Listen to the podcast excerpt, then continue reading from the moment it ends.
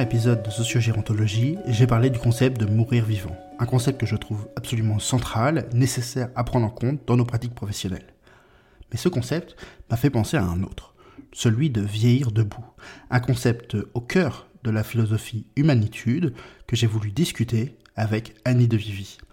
Je vous laisse découvrir notre discussion. Cette discussion fait un peu plus de 50 minutes, c'est assez long, donc pour ceux qui n'auraient pas le temps ou qui hésiteraient à l'écouter en entière, j'en ai fait une version courte, de moins de 10 minutes, qui vous permet de comprendre la nécessité de passer de la notion de bien vieillir à la notion de vieillir debout, l'importance de la verticalité et de la favoriser au quotidien dans nos pratiques professionnelles, et bien sûr de la, de la philosophie humanitude et comment elle transforme durablement la culture de l'établissement et des professionnels qui y travaillent. Je vous souhaite une très bonne écoute. Bah, merci beaucoup Antoine, merci de m'avoir invité.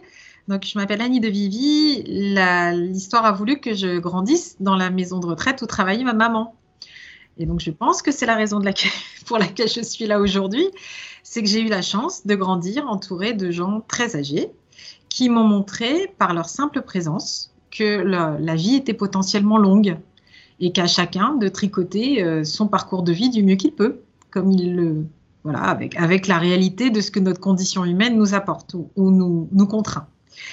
Euh, très concrètement, donc, euh, bah, j'ai voulu euh, vraiment faire évoluer les enjeux du vieillissement parce que je m'étais vite rendu compte qu'on n'était pas très équipé sur ce sujet. Donc, j'ai travaillé, j'ai commencé par faire une école de commerce pour ensuite travailler pendant une dizaine d'années dans les services auprès des personnes âgées, auprès des maisons de retraite notamment.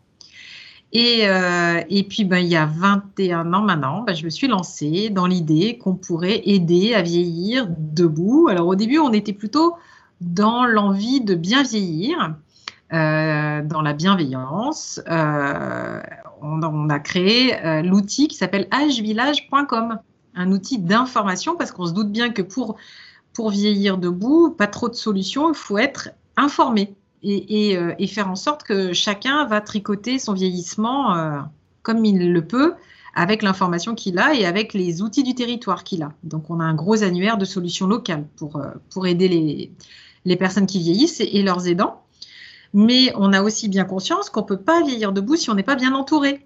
Et donc, pour aider l'entourage, donc aider les professionnels qui viennent aider, qui viennent soutenir, qui viennent prendre soin, bah, on a créé hvillagepro.com tout de suite. Donc, on avait d'un côté hvillage.com, hvillagepro.com. Et on a commencé comme ça à construire euh, base de données d'information, annuaire, euh, newsletter hebdomadaire d'informations de, d'actualité, de, de, de toutes les bonnes pratiques. Et puis c'est comme ça qu'en 2003, on est tombé sur une approche qui s'appelle Humanitude et, euh, et, qui nous a là vraiment conforté dans l'idée que on pouvait passer du bien vieillir, de la notion de bien vieillir à la notion de vieillir debout. Parce que les, les outils qu'ils amenaient là nous permettaient de nous dire ouais bah c'est bon, on peut y arriver là, on peut on peut y aller, on peut le dire. Sinon c'est ce que je dis souvent, sinon peut-être que je n'oserais pas le dire. Si on n'a pas de preuve par l'exemple, on peut vieillir debout, même très malade, même très désorienté, même avec des polypathologies, même dans les situations les plus compliquées de la vie, dans les EHPAD notamment, dans les services de soins palliatifs, dans les, dans les situations extrêmes de la vie, bah dans ces cas-là, comment, euh, comment, euh, comment oser le dire? Donc voilà, par l'exemple aujourd'hui, euh, bah, grâce à cette démarche Humanitude, grâce à ces enseignements, et puis grâce surtout au label Humanitude qui vient attester que les équipes mettent en œuvre et et respecte les principes, et ben aujourd'hui on en est sûr. Et puis bah voilà, bah maintenant notre boulot, bah, c'est d'essayer de convaincre, euh, d'essayer de, de, partager. Voilà. Très bien. Euh, et justement, on va en parler d'humanitude, mais avant ça, j'aimerais que, que vous essayiez de définir ce que c'est pour vous vieillir debout.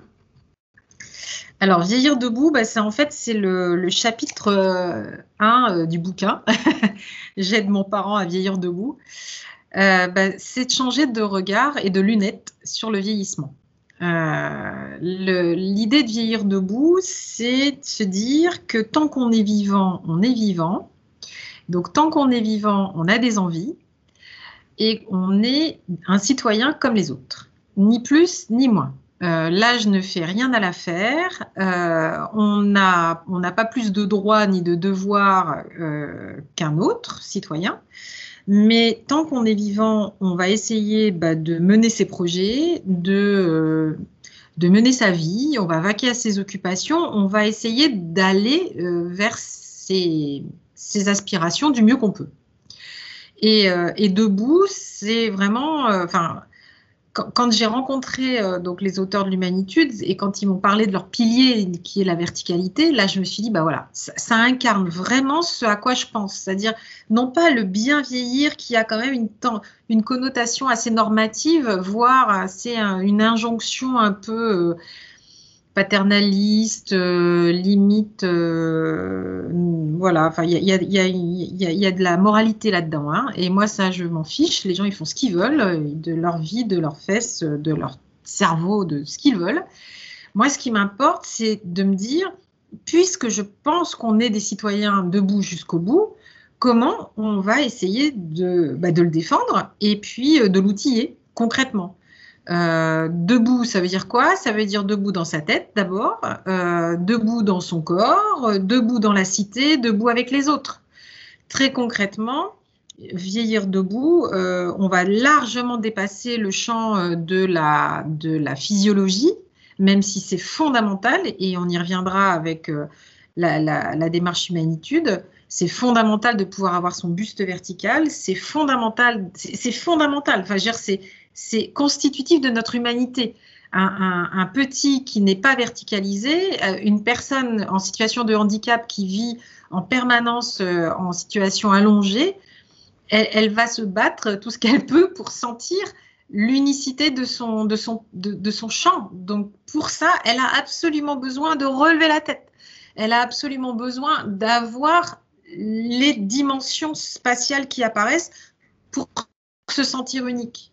C'est vraiment fondamental. Donc la, notion de, verticalité, de debout, physiquement, c'est super important.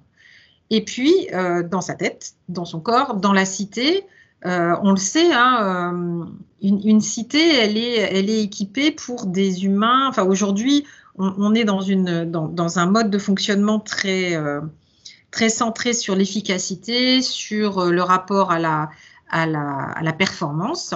Et euh, on le voit bien, euh, les cités sont quand même faites pour des individus plutôt masculins, plutôt d'un mètre 80, plutôt, euh, vous voyez, un petit peu, petit grand, un petit peu costaud.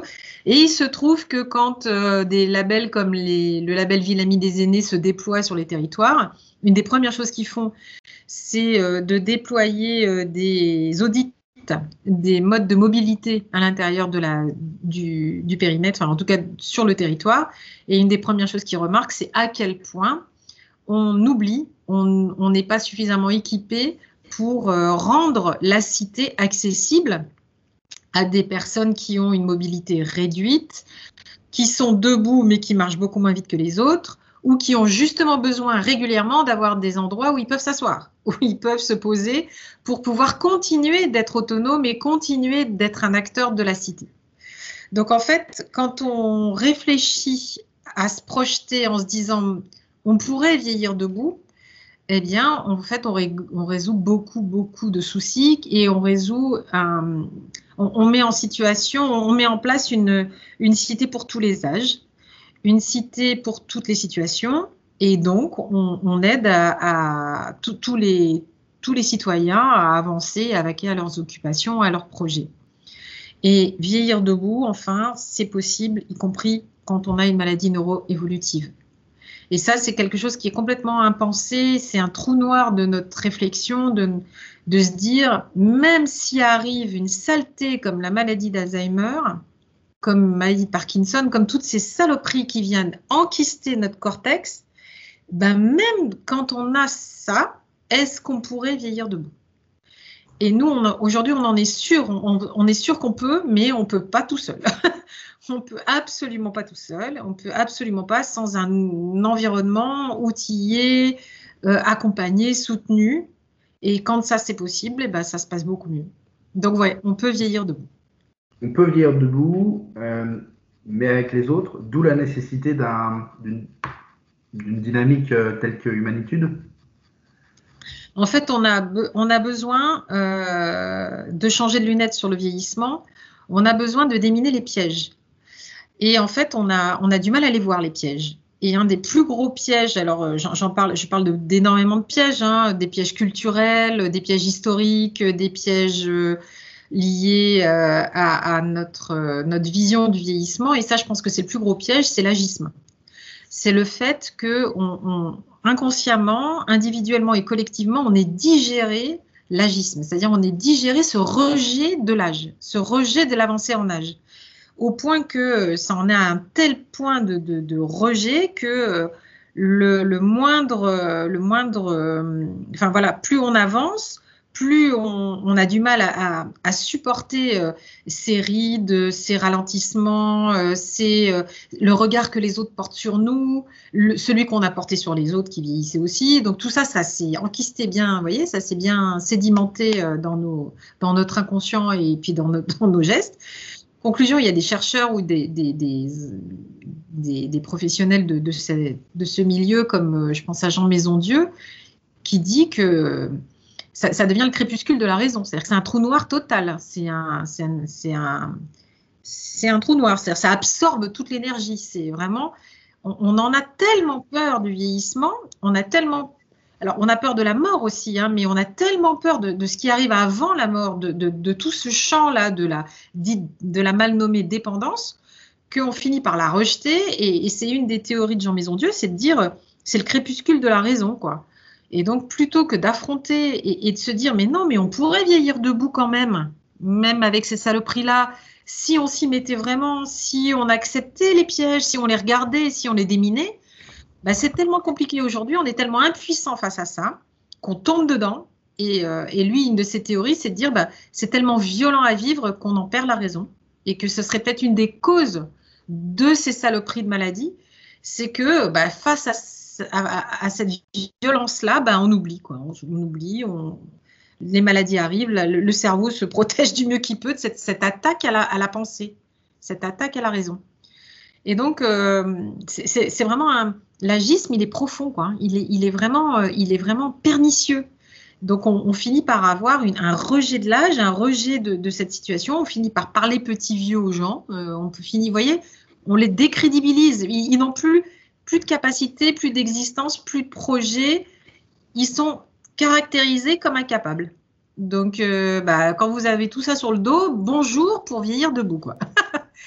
Donc, une des premières choses qu'on fait, c'est déminer, c'est-à-dire de vraiment de mettre en, évidence les pièges que euh, culturellement, collectivement, individuellement, on, porte. Déjà, la première chose, c'est ça, c'est lutter contre l'agisme qui est euh, ancré, quoi, enfin qui est bien là, et qui nous tend des pièges à longueur de journée.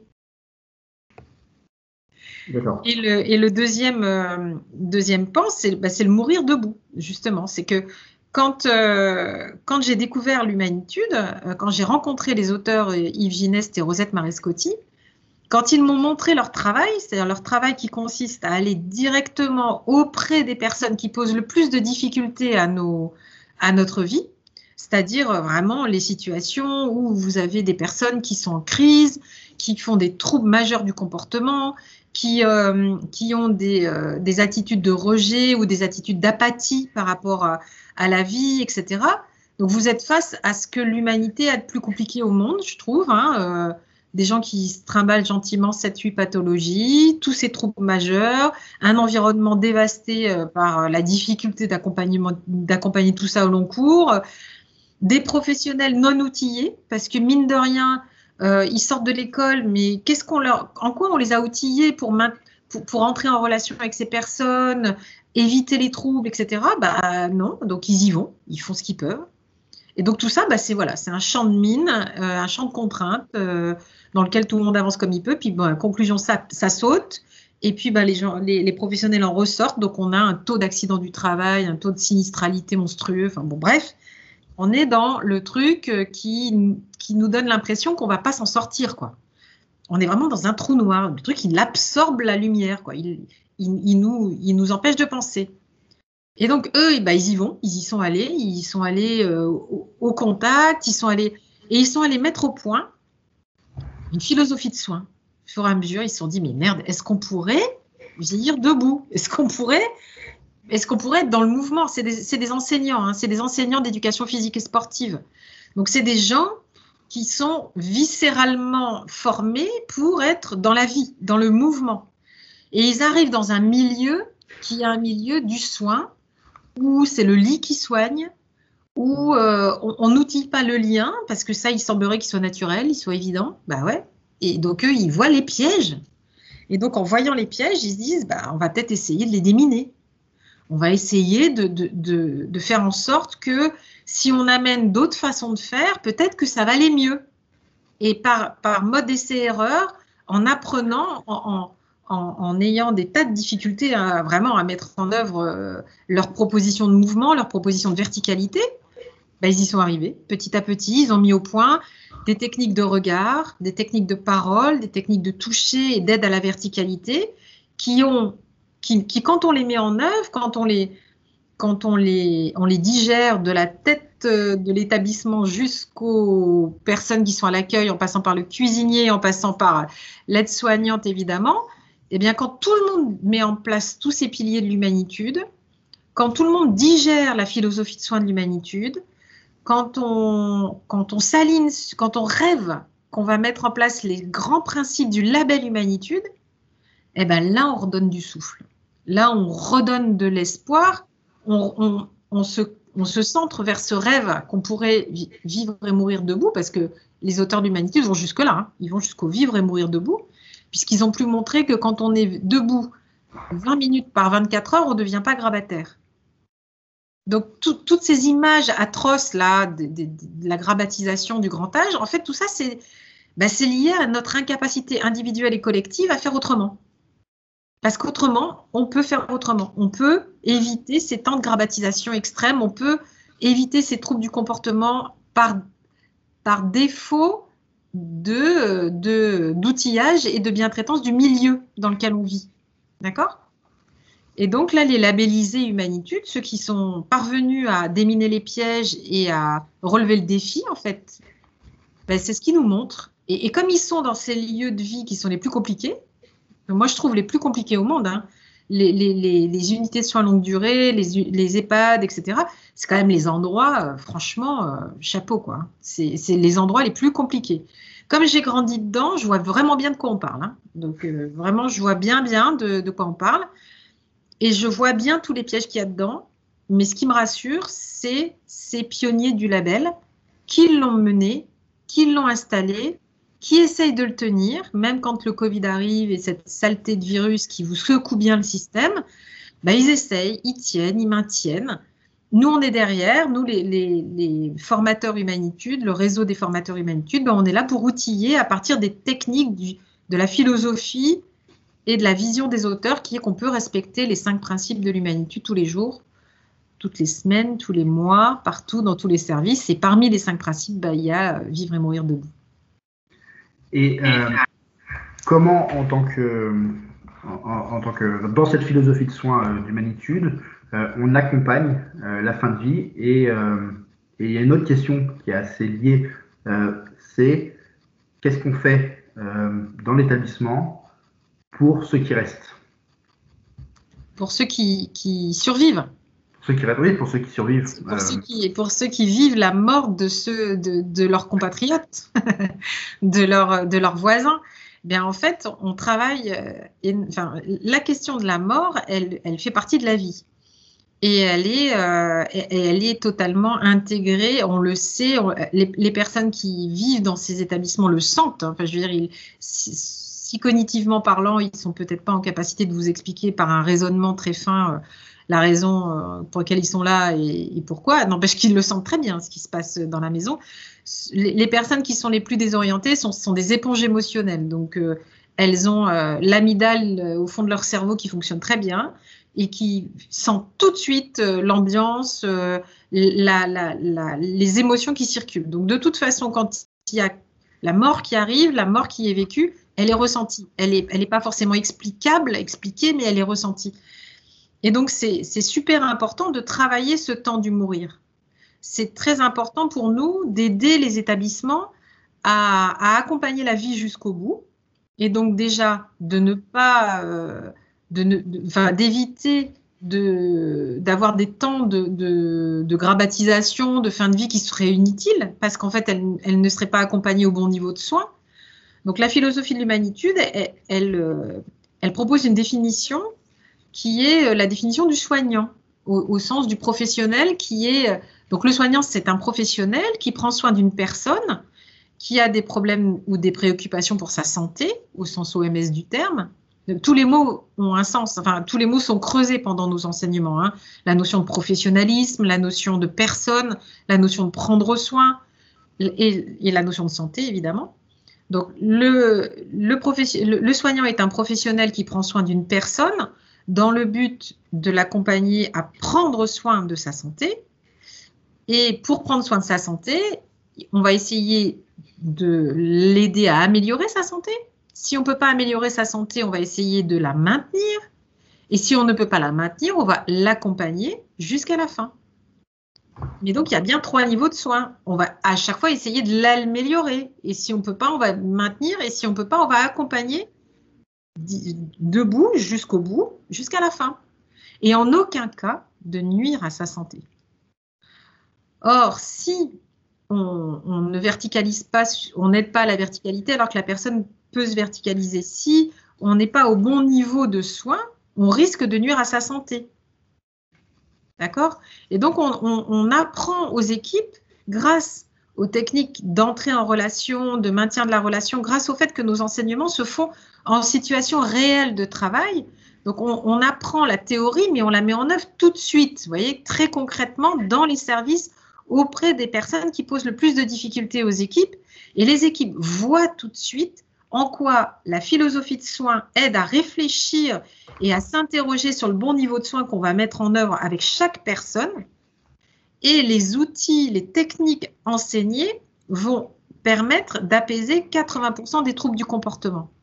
L'outillage de l'entrée en relation de toutes les personnes, l'outillage des regards, des paroles, des touchés, l'outillage des techniques de manutention relationnelle, tout ça va être très finement ajusté personne par personne. Tout ça va être tracé, va être mis en œuvre dans des outils de traçabilité. Donc c'est pour ça que on a besoin que la direction y aille.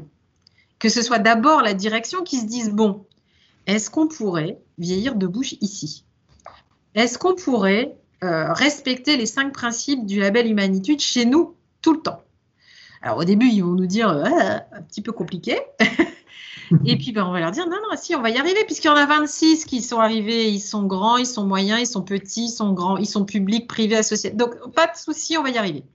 Mais ça va prendre du temps. On va d'abord enseigner, puis après, vous allez digérer, vous allez vous approprier dans des ateliers, dans des outils. Toutes les semaines, vous allez digérer tout ça, tout le temps, tout le temps. Le référentiel humanitude qu'on va vous donner, ben, ça va être votre repère qualité puisque dedans, il y a une centaine de critères par grand principe pour objectiver tout ça. Et donc, vous inquiétez pas, petit à petit, vous allez y arriver. L'enjeu, c'est de se dire, on peut y arriver. On peut vieillir debout. On peut le faire. Si on peut le faire, ben derrière, on s'y met, quoi. Alors oui, ben on va y aller tout doucement, on va y aller pas à pas. On va y aller soit service par service, soit critère par critère, soit thème par... Après, chacun va, va s'organiser comme il le peut, comme il, comme il, comme c'est possible, et puis on va, y, on va y aller. Et ça va être possible. Et ça, c'est rassurant. C'est pour ça que après le bouquin que j'ai pu faire sur euh, pour les aidants, là, j'aide mon parent à vieillir debout. J'ai en faire un autre là pour les, les, pionniers du label, pour ceux qui ont relevé le défi. Et puis je vais essayer d'expliquer que c'est pas une démarche simple, que c'est pas facile, mais que le fait qu'on ait comme ça une démarche positive outillée, c'est quelque chose qui est beaucoup plus rassurant que d'être devant ce trou noir de la pensée, quoi. Vous voyez ce que je veux dire? On, a d'un seul coup des, des, étoiles dans le ciel là qui se sont éclairées. Ils sont sur le territoire. Alors pas des, ils sont pas hors sol. Hein. Ils se sont mangés le Covid comme tout le monde. Ils se sont mangés euh, parce que c'est une roue de la qualité euh, le label Humanitude. C'est en permanence qu'on travaille. Et puis quand il y a un bon vent contraire qui vous arrive sur la tronche, bah forcément la roue. Euh, elle redescend. N'empêche qu'il y a des cales, n'empêche qu'il y a le référentiel, il est bien posé, la philosophie, elle est dans les têtes, les outils d'entrée en relation, les techniques sont, sont implémentés. Et puis, bah, quand ça redescend, hop, on remet en place les, les pratiques, l'amélioration des pratiques, on révise les choses. Parfois, bah, on est obligé de descendre. Bah ouais, bah, on descend. OK. Mais parce qu'on ne veut pas nuire et qu'on veut être au bon niveau de soins, puis on remonte. Puis voilà. Et c'est jusqu'à la fin de notre vie, toute notre mort. Mais debout. Euh, il, y a, vraiment deux étapes euh, dans, ce que, dans ce que vous dites. Il y a, d'abord une prise de conscience que c'est possible de vivre debout, et ensuite, c'est possible que j'aide à vivre debout dans mon établissement. Voilà. Euh, ok, je comprends bien. Sur cette question du, du, mourir debout, j'ai encore une question qui est, qui est sur comment, le, comment les, les personnes qui, sont, qui vivent dans ces établissements, elles, le vivent. Euh, typiquement, euh, bah là, on a tous connu une année euh, qui, a, qui a mis en branle toutes nos, toutes nos belles pensées, tout ce qu'on pensait être, être des bonnes pratiques. on les a remis en question parce qu'il y avait une urgence sanitaire. comment, dans cette situation particulière, on peut encore reprendre le temps d'écouter ces, ces personnes? Euh, en fait, on a. C'est ça qui m'a le plus touché, je pense, pendant la crise sanitaire, c'est à quel point la culture avait changé chez les labellisés. C'est-à-dire que les labellisés se sont mangés le Covid, se sont mangés la crise sanitaire comme tout le monde. Donc, ils ont eu un temps de sidération. Ils ont eu un temps pour euh, s'équiper, parce qu'ils étaient aussi peu équipés que les autres. Hein. Ils, étaient vraiment dans la même situation que les autres. La grande différence qu'ils avaient, c'est qu'ils étaient convaincus qu'ils n'allaient rien lâcher sur les, sur les grands principes. Et que euh, tous leurs salariés sont équipés. Tous leurs salariés ont appris la philosophie de soins, ont appris les techniques de prendre soin, du, de l'animateur au cuisinier en passant par l'homme d'entretien, la femme d'entretien, enfin bref, la personne qui. Tous les salariés sont centrés sur le même objectif respecter les cinq principes 7 jours sur 7, 24 heures sur 24 auprès de tout le monde. D'accord? Et donc, quand vous êtes face à cette sidération, à cette violence, vous vous réunissez, vous réfléchissez et vous mettez en place des nouveaux plans d'action. Vous révisez le niveau de soins. Vous ne pouvez pas être au même niveau de soins, forcément. Vous, êtes dans des contraintes nouvelles, avec des, obligations nouvelles. Et alors? Et alors?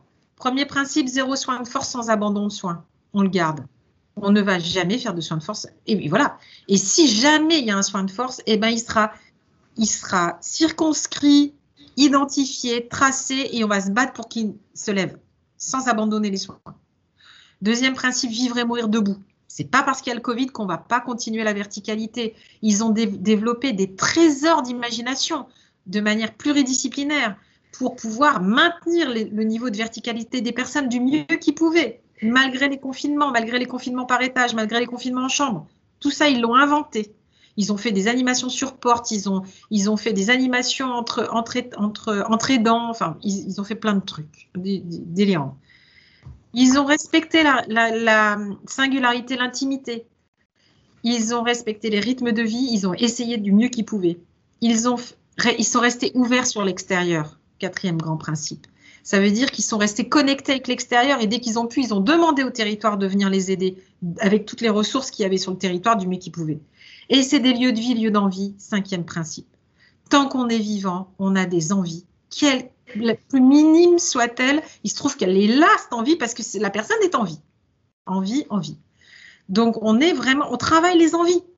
Tous les problèmes deviennent des projets tout le, le grand travail d'humanité de, vie sociale, là en, en ce moment, ils font des podcasts sur, euh, ils interrogent les, résidents en leur disant, euh, bon, alors le Covid, c'était vachement sympa, donc comment on peut lui dire merci? En quoi on peut lui dire merci, le Covid?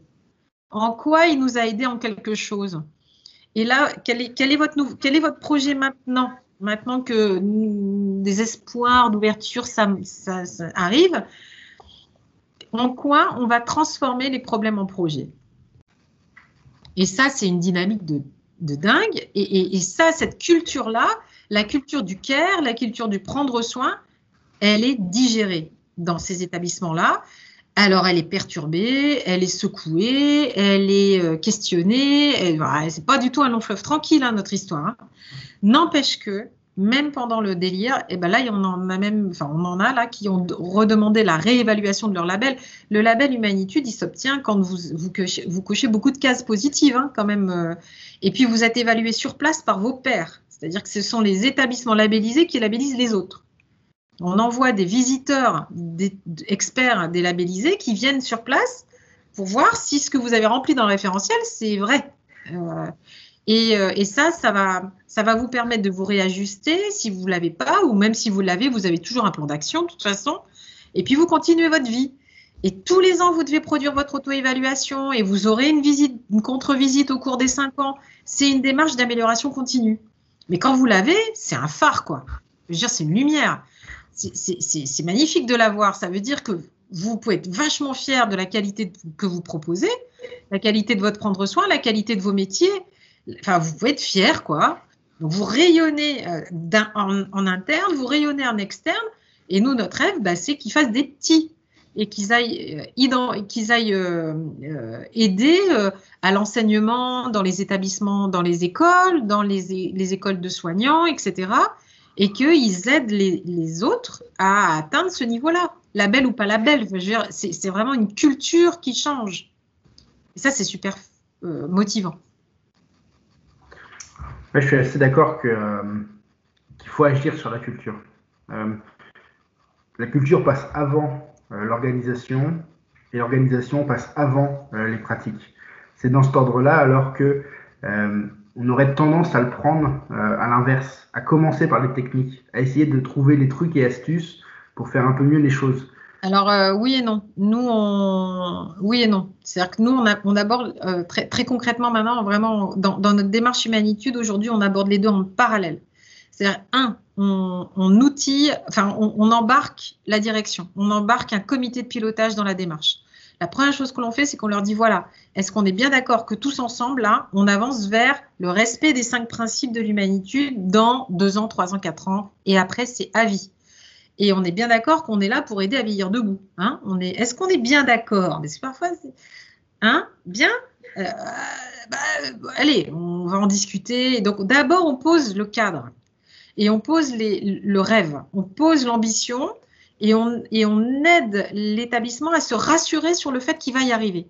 C'est-à-dire sur le fait qu'on va lui, on va l'outiller, on va lui donner une démarche d'amélioration, on va lui donner des outils pour le faire. Donc ça, c'est première chose. Mais tout de suite, en parallèle, on vient outiller les professionnels de terrain qui se retrouvent face à des troubles du comportement majeur. Si vous ne faites pas les deux en parallèle, si vous n'outillez pas les pratiques, vous, vous ne faites que balancer des injonctions, vous ne faites que balancer un rêve, et puis vous dites aux gens, débrouillez-vous, euh, débrouillez-vous, c'est vachement bien, euh, on se retrouve dans deux ans. Ben non. La force de l'humanitude, c'est qu'elle outille les deux. Elle outille la vision et elle outille très opérationnellement les professionnels. Et donc, dès que, ça, dès que vous commencez à plus avoir de troubles du comportement majeur au moment des soins, bah, c'est là que la culture, elle peut se déployer. Vous voyez ce que je veux dire? C'est-à-dire que vous êtes obligé d'emmener la direction vers un rêve, mais si vous ne l'outillez pas et si vous n'embarquez pas des professionnels qui tous les jours se prennent des coups, des troubles du comportement, des difficultés majeures, bah, vous, vous n'embarquez pas le terrain. Donc on embarque les deux. On embarque la direction et le terrain. Et puis petit à petit, hop, hop, hop, ils vont grandir. Et on a des établissements, ils sont allés à une vitesse de transformation impressionnante. Hein. Et puis d'autres, ils vont mettre 8 ans, 9 ans. Et alors? L'important, c'est de se dire, on peut vieillir debout, individuellement. Donc, on peut aider à vieillir debout. Donc, on va chercher de l'aide pour y arriver. Par quoi vous commencez?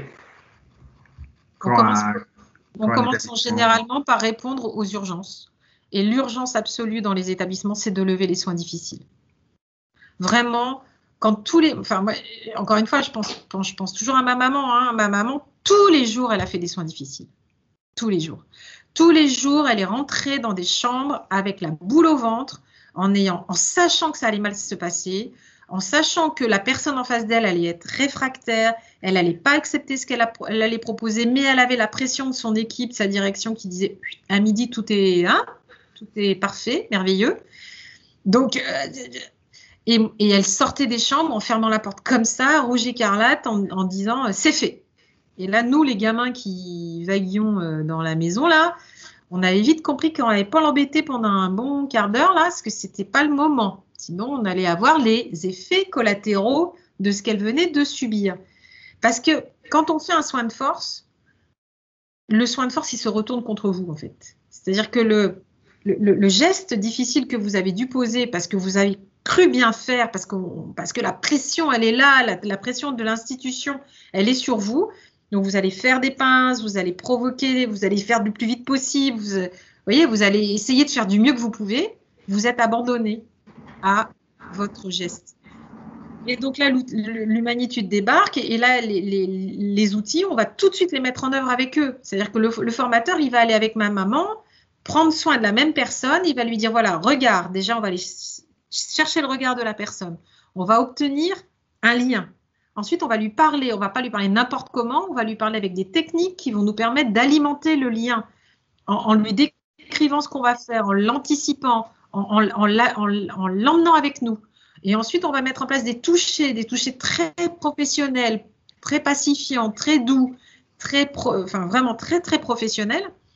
Et en faisant ça, on a 80% de chances d'améliorer le soin. Et elle, elle s'en rend compte puisqu'elle va le faire une fois avec nous. Ensuite, pendant nos stages, elle va le faire avec le formateur en appui, mais un peu plus loin. Et le dernier jour du stage, on va lui dire maintenant, tu vas le faire tout seul et dans le temps qui t'est imparti pour le faire. Hein, parce que au début, on a pris le temps, maintenant, on va faire le temps moyen. Et en général, il débriefe et il, constate une amélioration fulgurante de, cette situation-là. Donc, une fois que vous avez réglé ça, si vous ne faites que régler ça, bah, vous ne réglez rien parce que vous n'aurez que individuellement des professionnels qui risquent de se retrouver confrontés à une culture et à une organisation qui peut aller à l'encontre de ce qu'ils viennent d'apprendre.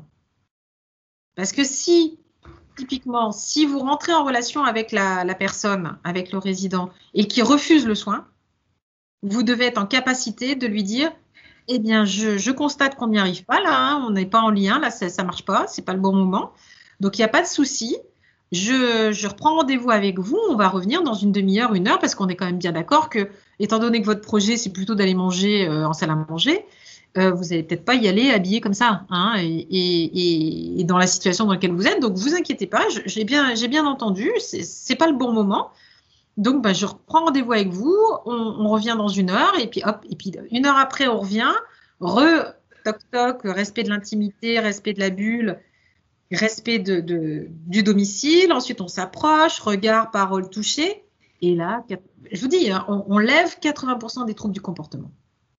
Donc, vous outillez le territoire. Mais si l'organisation ne s'adapte pas, et, si le management ne comprend pas que pour maintenir un tel niveau de compétence, ben, il va falloir le répéter, l'ajuster, le, le re-réviser tout le temps, tout le temps, tout le temps, parce que ça n'a pas été appris au départ. Et puis parce que c'est contradictoire avec beaucoup de pièges de la culture soignante, de, l'environnement technique, etc. Donc vous êtes obligé en tant que manager de vous rendre compte que, le terrain, il est miné. Et que donc, vous, votre boulot, c'est d'outiller vos équipes pour qu'elles soient les plus armées possibles pour faire face à cette situation de vie les plus compliquées du monde. Donc, c'est un travail au long cours, tout le temps, ça ne s'arrête jamais. Mais c'est d'un seul coup, et nous on le voit d'ailleurs, moi ce qui me frappe le plus dans les établissements avec lesquels on travaille, c'est la verticalité des soignants. C'est-à-dire qu'ils sont beaucoup moins courbés, ils sont beaucoup moins sous le poids de leur prendre soin qui est lourdingue et qui, les empêche de, vivre ce métier merveilleux qui est le métier du lien et du soin. Franchement. Hein. Et, vraiment, ils se redressent, ils se sentent armés, outillés, ils savent qu'autour d'eux, les équipes fonctionnent dans le même sens, on est dans une cohérence de prendre soin, on est dans une culture partagée, on est tout le temps dans la réflexion avec la philo. Ben voilà. Donc, je sais que l'équipe A, l'équipe B, l'équipe du matin, l'équipe du soir, elle va m'aider. Ma, direction va m'aider. Si j'y arrive pas, je sais l'expliquer. Je, sais dire, ben voilà, j'y suis allée, non, ça n'a pas été. Donc je trace, hop, je repasse dans une heure. Donc tu es au bon niveau de soin. Donc, donc tout va bien. Donc on avance. Et quand le Covid arrive, ils ont toujours peur de ne pas être au bon niveau de soin. Toujours. toujours, ils, nous disent Oh là là, mais on n'a pas assez verticalisé. Et on leur a dit Attends, attends, attends. Euh, qu'est-ce qui s'est passé euh, Qu'est-ce qu'il y a?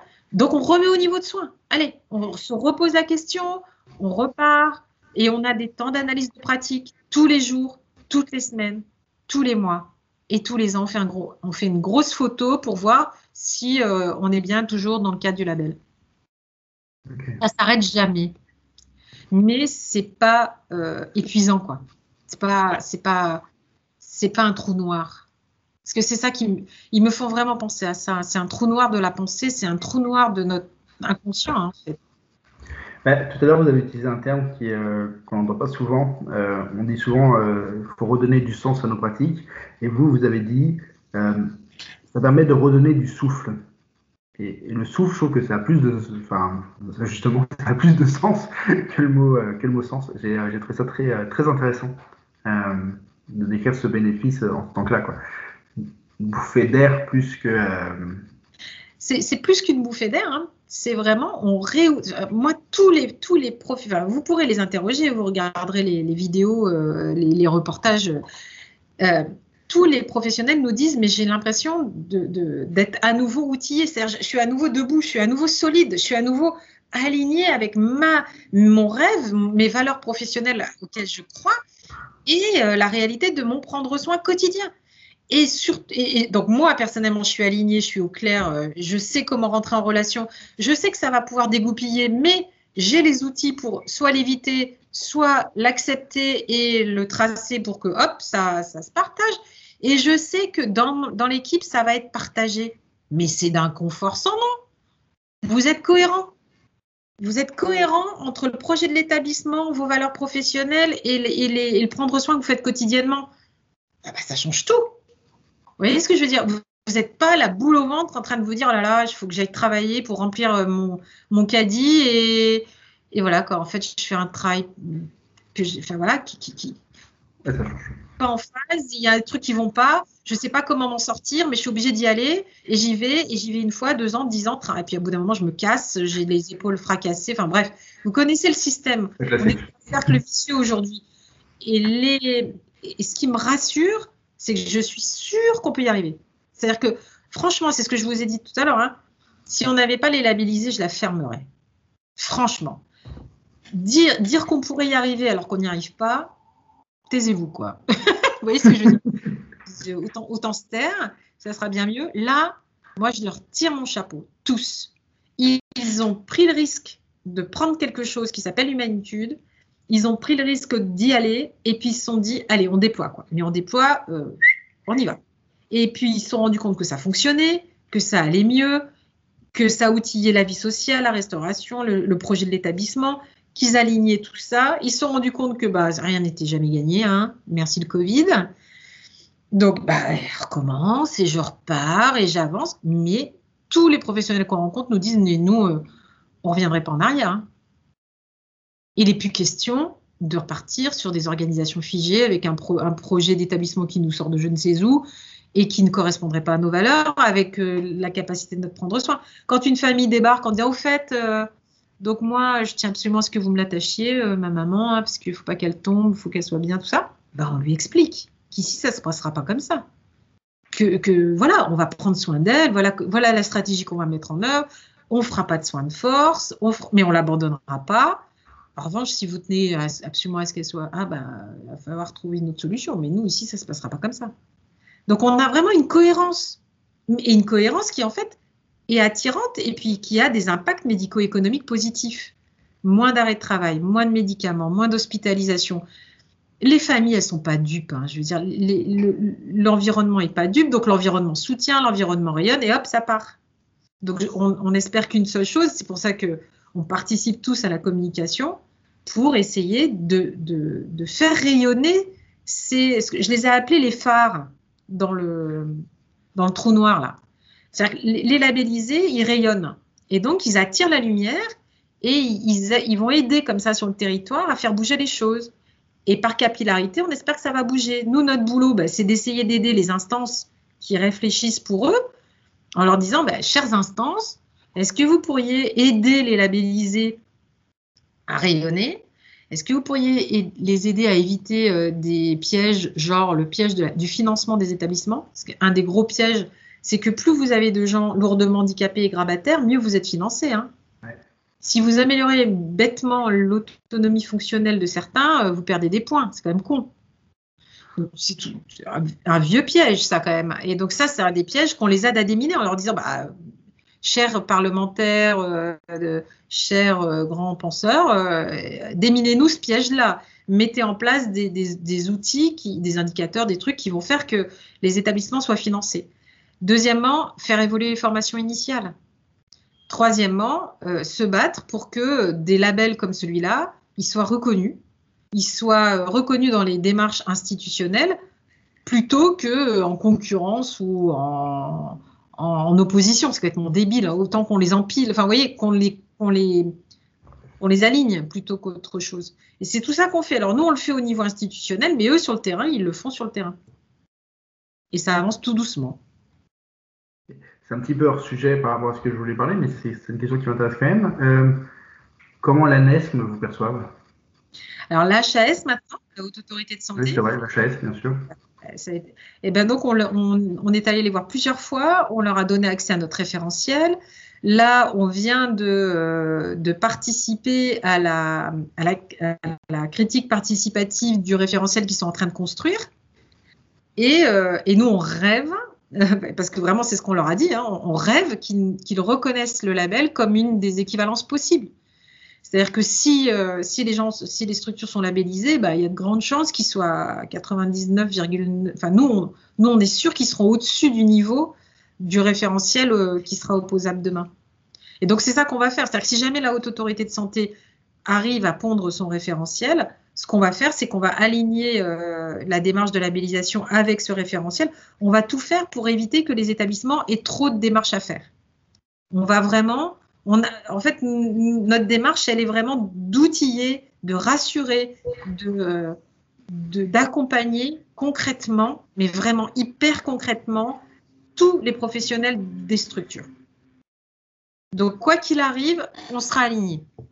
Parce qu'on ne va pas embêter le monde, on va plutôt être en mode euh, constructif. Super. Merci beaucoup, euh, Annie, pour toutes, ces, pour toutes ces réponses. Merci à vous, c'est super. Je ne sais pas encore ce que je sais pas encore ce que ça donnera au montage, mais euh, on a un long un long entretien et je pense que c'est intéressant de le laisser tel quel. mais on bah, verra. Hein, si vous avez besoin de le couper ou pas et tout, euh, n'hésitez pas. Hein. J'en proposerai, euh, proposerai ça. Il faut que j'y réfléchisse, que je réécoute ça. Mais en tout cas, merci beaucoup. Je retiens pas mal de choses. J'aime beaucoup cette articulation. on peut vieillir debout. Donc, notre rôle, c'est aussi d'aider à vieillir debout, comme c'est possible. Et pour cela, bah, parfois, on a besoin d'aide pour aider à aider à vieillir debout. Et donc là, on, arrive dans, dans l'humanitude. Euh, je, trouve ça, très clair. Euh, et on arrive dans le label Ville des aînés. Enfin, en fait, toute la démarche euh, politique nationale, l'OMS n'a pas inventé le label Ville des aînés pour rien. Et, nous, en fait, quand on est, euh, je suis hyper en lien évidemment avec eux, hein, je suis très très proche du réseau. Euh, le délégué général, c'est un super pote. Euh, enfin, on se connaît depuis très très longtemps. Parce qu'en fait, on est, depuis que je suis toute petite, en fait, j'avance dans ça. C'est-à-dire, je me dis, mais en fait, moi, ce que je veux, c'est vieillir debout personnellement.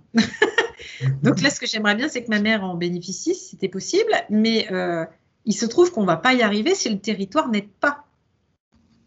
D'accord? Si à, labelliser tout seul sur son territoire, euh, sans, service d'aide autour, sans, sans relais professionnel, sans une mairie, sans des assos, sans une bibliothèque, euh, sans, euh, bah, il va pas y arriver. Vous voyez? Sans lien avec les écoles, machin. Donc, en fait, on, est un des, une, des, une des dynamiques qui, qui est complètement alignée avec cette démarche pluridimensionnelle de l'OMS puisque euh, les villes amies des aînés, bah forcément que les aînés, il y a forcément des services de santé ou des services qui aident à l'autonomie qui soient de bon niveau. Et ben nous, en fait, on aide, euh, nous, notre, petite place là, de l'humanitude, on va aider la, plus, la partie la plus compliquée de la vie. C'est-à-dire, on va aider quand les personnes sont avec les 7-8 pathologies, avec les troubles du comportement majeur, on va aider le pire. Et moi, ce que je me suis toujours dit, c'est que si on arrivait à avoir des exemples positifs de vieillissement tranquille, peinard, debout jusqu'au bout, malgré tout, bah, on allait tirer toute la chaîne. C'est-à-dire que si on arrive à se dire collectivement, c'est pas grave si mamie elle a une merde, on trouvera une solution, elle pourra être accompagnée bien par des établissements dont on a confiance, en qui on a confiance. Si on a ça dans notre cerveau qui est libéré, là, je pense qu'on va pouvoir commencer à se projeter dans son vieillissement et on va pouvoir commencer à se projeter dans son parcours de vieillissement et on va pouvoir commencer à se dire, tiens, pour finir, mon logement aujourd'hui, c'est un peu euh, merdique. Euh, en fait, j'arriverai pas à l'aménager comme je veux. En fait, ça va être trop lourd, trop compliqué d'aménager autour. Donc, je vais déménager dans un autre lieu qui m'aidera à passer le cap. Et puis, bah, si un jour, je suis vraiment obligée parce que je serai très, très malade, très handicapée, très machin, bah, c'est pas grave. Sur mon territoire, vachement bien, qui m'aideront. Et en fait, c'est comme ça que je me suis dit, si on arrive à réenchanter la fin, on va tirer tout le reste. Et là, comme on ne réenchante pas la fin, eh ben, ça nous crée des ornières qui se, qui se referment petit à petit. Au début, on, a des lunettes à peu près ouvertes sur le vieillissement parce qu'on est quand même encore à peu près valide et à peu près en pleine forme. Et puis, euh, vraiment, on prend des décisions quand vraiment euh, ça commence à merder, quand les, les signaux d'alerte s'accumulent. Alors que là, si on aide les, personnes à se dire t'inquiète pas, quoi qu'il arrive, on a des solutions positives, je suis convaincue que c'est comme ça qu'on arrivera à, aider à lutter contre l'agisme. Ouais, je suis assez d'accord avec ça. Vous voyez ce que je veux dire? C'est par en réenchantant la fin, en, réenchantant les lieux les plus compliqués, les moments les plus compliqués. Je partage complètement cette, euh, approche. Au contraire, je pense que bien vieillir a fait euh, aujourd'hui plus de mal pour, euh, pour l'agisme, enfin contre, pour à, plus alimenter l'agisme qu'elle a réussi à lutter contre, parce que finalement on a créé deux, un vieillissement acceptable et un vieillissement qu'on ne veut pas voir, et euh, au lieu de se dire que le vieillissement qu'on ne veut pas voir, ça reste, ça reste quand même de l'humanité, ça reste quand même euh, vivant, et ça fait partie de la vie, et si on, accepte de le regarder, alors il sera plus si horrible que ça, quoi. J'ai fait, j'ai fait plusieurs épisodes hein, sur le bien vieillir parce que voilà, je, partage complètement ce, point de vue que euh, non, on a pris les choses dans la mauvaise direction. Quoi. Euh, J'aurais pas pensé, euh, comme vous l'avez décrit à l'instant, euh, dire voilà, on va réenchanter la fin, on va, on va s'attaquer au pire, justement parce que parce que c'est comme ça qu'on va tout faire changer. Mais, mais je partage complètement cette, cette analyse. Merci beaucoup. Mais c'est moi, merci de m'avoir fait réfléchir aussi. Parce que parfois, ben, on ne prend pas de recul sur ce qu'on fait, donc ça m'aide. Merci beaucoup. Et ben de rien, mais. Euh, Avec plaisir hein, de, d'échanger et de, et de challenger tout ça là. Avec plaisir. On en a besoin. On a besoin de, mutualiser les, les, regards. Et puis, vous voyez, voilà, les, questions que vous posez, nous, ça nous permet de nous dire ah oui, en effet, euh, on le dit peut-être pas assez ça. On peut-être la suite alors. ouais. Merci beaucoup en tout cas. Merci Annie pour cette super interview. J'ai vraiment passé un excellent moment avec vous et j'espère qu'on mettra ça très bientôt. Pour les auditeurs, je vous dis à mardi prochain avec une nouvelle interview, elle aussi très intéressante.